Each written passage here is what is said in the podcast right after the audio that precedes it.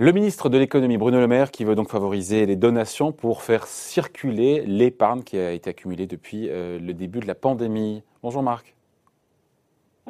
Marc Landré Oui. Bonjour Marc, ça va Chef euh, du service euh, économie au, Figaro.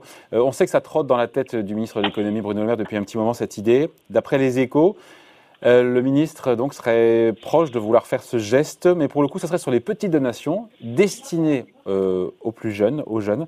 Est-ce que c'est une bonne idée de faire circuler comme ça le, patrimoine, de transmettre une épargne qui peut être pour le coup consommée par des gens qui sont plus jeunes et qui en ont besoin? On se dit que c'est pas idiot sur le papier, non?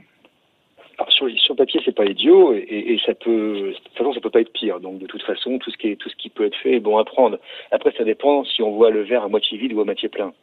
En l'occurrence, euh, si on prend le verre à moitié plein, c'est une bonne chose parce que c'est, euh, il faut bien, il va bien falloir recycler l'épargne qui a été accumulée euh, depuis le début de la crise. On, on parle d'un stock de 200 milliards d'euros d'épargne accumulée à fin 2021. C'est deux fois le plan de relance du gouvernement. Hein. Exactement. Donc c'est énorme et ça, il faut absolument que le, il faut absolument diriger ce flux, ce stock d'épargne, ce bas de laine que les Français ont constitué vers vers vers euh, l'économie productive. Alors que ce soit euh, le financement des PME, que ce soit en consommation et que ce soit en pouvoir d'achat. Donc c'est une piste, c'est une petite piste euh, pour effectivement orienter une toute petite partie de ce surcroît d'épargne euh, vers vers ceux qu'on a besoin. Effectivement, ceux qu'on a besoin, ce sont les jeunes parce que l'absence de boulot, l'absence de stage, l'absence de, d'emploi de, précaire, un marché du travail qui, même s'il est boosté par le plan un jeune, une solution eh ben, il est quand même, il est quand même sclérosé du fait de la crise. Donc c'est une manière d'alimenter la machine à cash, la machine à consommation, la machine euh, à, euh, à pouvoir d'achat des jeunes en lien direct intergénérationnel avec les grands-parents. Ça c'est pour le verre d'eau à moitié plein c'est le verre d'eau à moitié plein. Le verre d'eau à moitié vide, c'est que ça va concerner une toute petite minorité de personnes, parce que d'abord, il faut avoir la capacité de donner 10 euh, à 15 000, enfin, parce qu'on parle des montants de 10 000 à 20 000 euros euh, euh, des grands-parents vers les petits-enfants tous les grands-parents n'ont pas cette, euh, cette, cette capacité-là financière, puisque effectivement aujourd'hui le niveau de vie des retraités est plus important que celui des actifs on intègre le patrimoine. Or, le patrimoine, par définition, il est immobilier, il n'est pas liquide, il est solide. Hein, euh, il n'est pas, pas. Les grands-parents vont pas vendre un appartement ou leur appartement, euh, leur bien immobilier pour filer 20 000 euros euh, à leurs petits enfants. Donc, ça ne va concerner qu'une toute petite partie de la population française et donc avoir un effet, je dirais, microcosmique. Ah, sur, euh, sur, sur, sur, un effet microcosmique, Marc, pour derrière un chantier qui politiquement est inflammable. Je crois que c'est les échos qui parlaient de machine à baffe, sachant qu'il y a, au sein de la majorité, il n'y a même pas consensus, je crois, sur, sur la mesure ni la majorité, euh, ni dans l'opposition. On est déjà dans la majorité. À la crème, hein. Ouais, c'est une tarte à la crème parce qu'il faut savoir que ça a déjà été utilisé plusieurs fois, notamment par Sarkozy. Nicolas Sarkozy. Voilà, en 2004 quand il était ministre de l'économie et en 2007, après 2007 quand il était ministre, quand il était président de la République, il avait porté le plafond des donations euh, euh sans, euh, défiscalisées de 100 000 à 150 000 euros, ce qui est possible de faire tous les 15 ans. Et donc il y avait eu, c'est que ça avait marché. je crois qu'à l'époque c'était pas, je crois que c'était tous les 10 ans même. C'était tous les 10 ans, effectivement, et ça a passé, passé tous les 15 ans, effectivement, sous François Hollande. Mais, mais, mais là, une fois de plus, je veux dire, c'était une bonne mesure, mais qui allait toucher une infime partie de la population, parce que pour pouvoir donner tous les 10 ou 15 ans 100 000 à 150 000 euros à ses, à ses enfants ou ses petits-enfants, franchement, il faut déjà avoir accumulé un stock de capital qui est non négligeable. Donc, euh, donc ça a déjà été fait, ça marche, mais c'est c'est très limité dans le temps. Vous savez, c'est là, quand il y a une crise majeure comme celle qu'on connaît aujourd'hui en France, il y a toujours deux tartes à la crème qui ressortent. La hausse d'impôts Les hausses d'impôts Non, non, non, même pas. Je pense pas à celle-là, parce que celle-là est tellement évidente que j'ai même pas envie d'en parler. Mais euh, euh, il y a deux, deux, deux idées magiques euh, que les politiques nous ressortent pour essayer de réinjecter un peu de, de, de, de, de, de liquidité, de pouvoir d'achat dans la société. Un, c'est effectivement de déplafonner les donations ou alors défiscaliser, permettre de permettre de, de, de transmettre plus facilement l'argent des grands-parents vers les petits-enfants.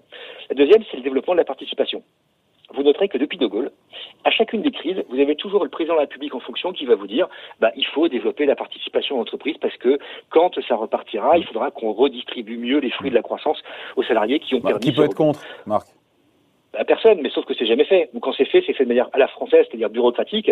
Bienvenue en absurdie, et vous vous retrouvez avec des avec des avec des usines à gaz qui ne sont utilisées par personne parce qu'elle parce que trop complexe. prenez, j'ouvre une parenthèse pour la fermer tout de suite. J'ai regardé ce matin le projet d'accord de d'organisation du fonctionnement des restaurants d'entreprise qui va être mis en ligne aujourd'hui suite à la nouvelle vague, à la, au troisième confinement. Sept pages. Sept pages pour expliquer comment on doit manger en entreprise les Français salariés comme employeurs sont si débiles que ça qu'il faut que l'État nous ponde un, fascicule de sept pages pour expliquer comment on doit manger, quelle est la distance, avec quelle fourchette. Euh, c'est n'importe quoi. Ça, c'est la France. C'est la France. Bon.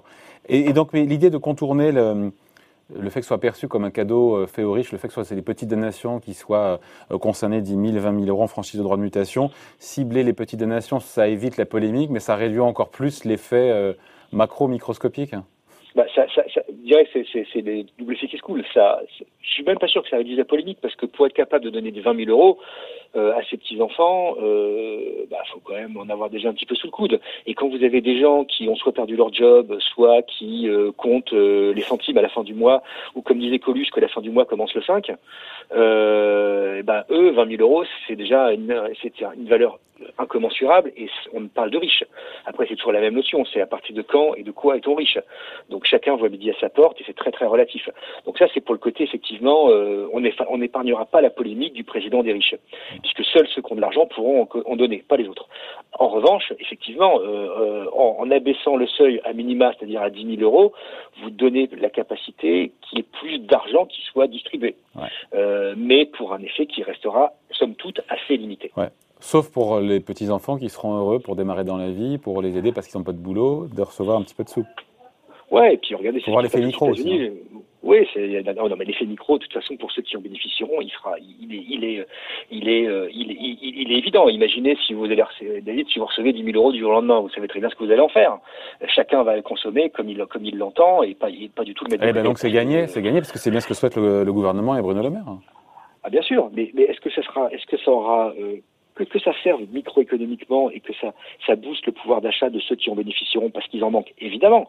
Mais après, il faut voir le côté macro. Est-ce que d'un point de vue macroéconomique, euh, ça aura un effet de combien parle-t-on sur les 200 milliards d'épargne, de surcroît d'épargne qui vont été accumulés sur 2020 et 2021 Ça va concerner combien?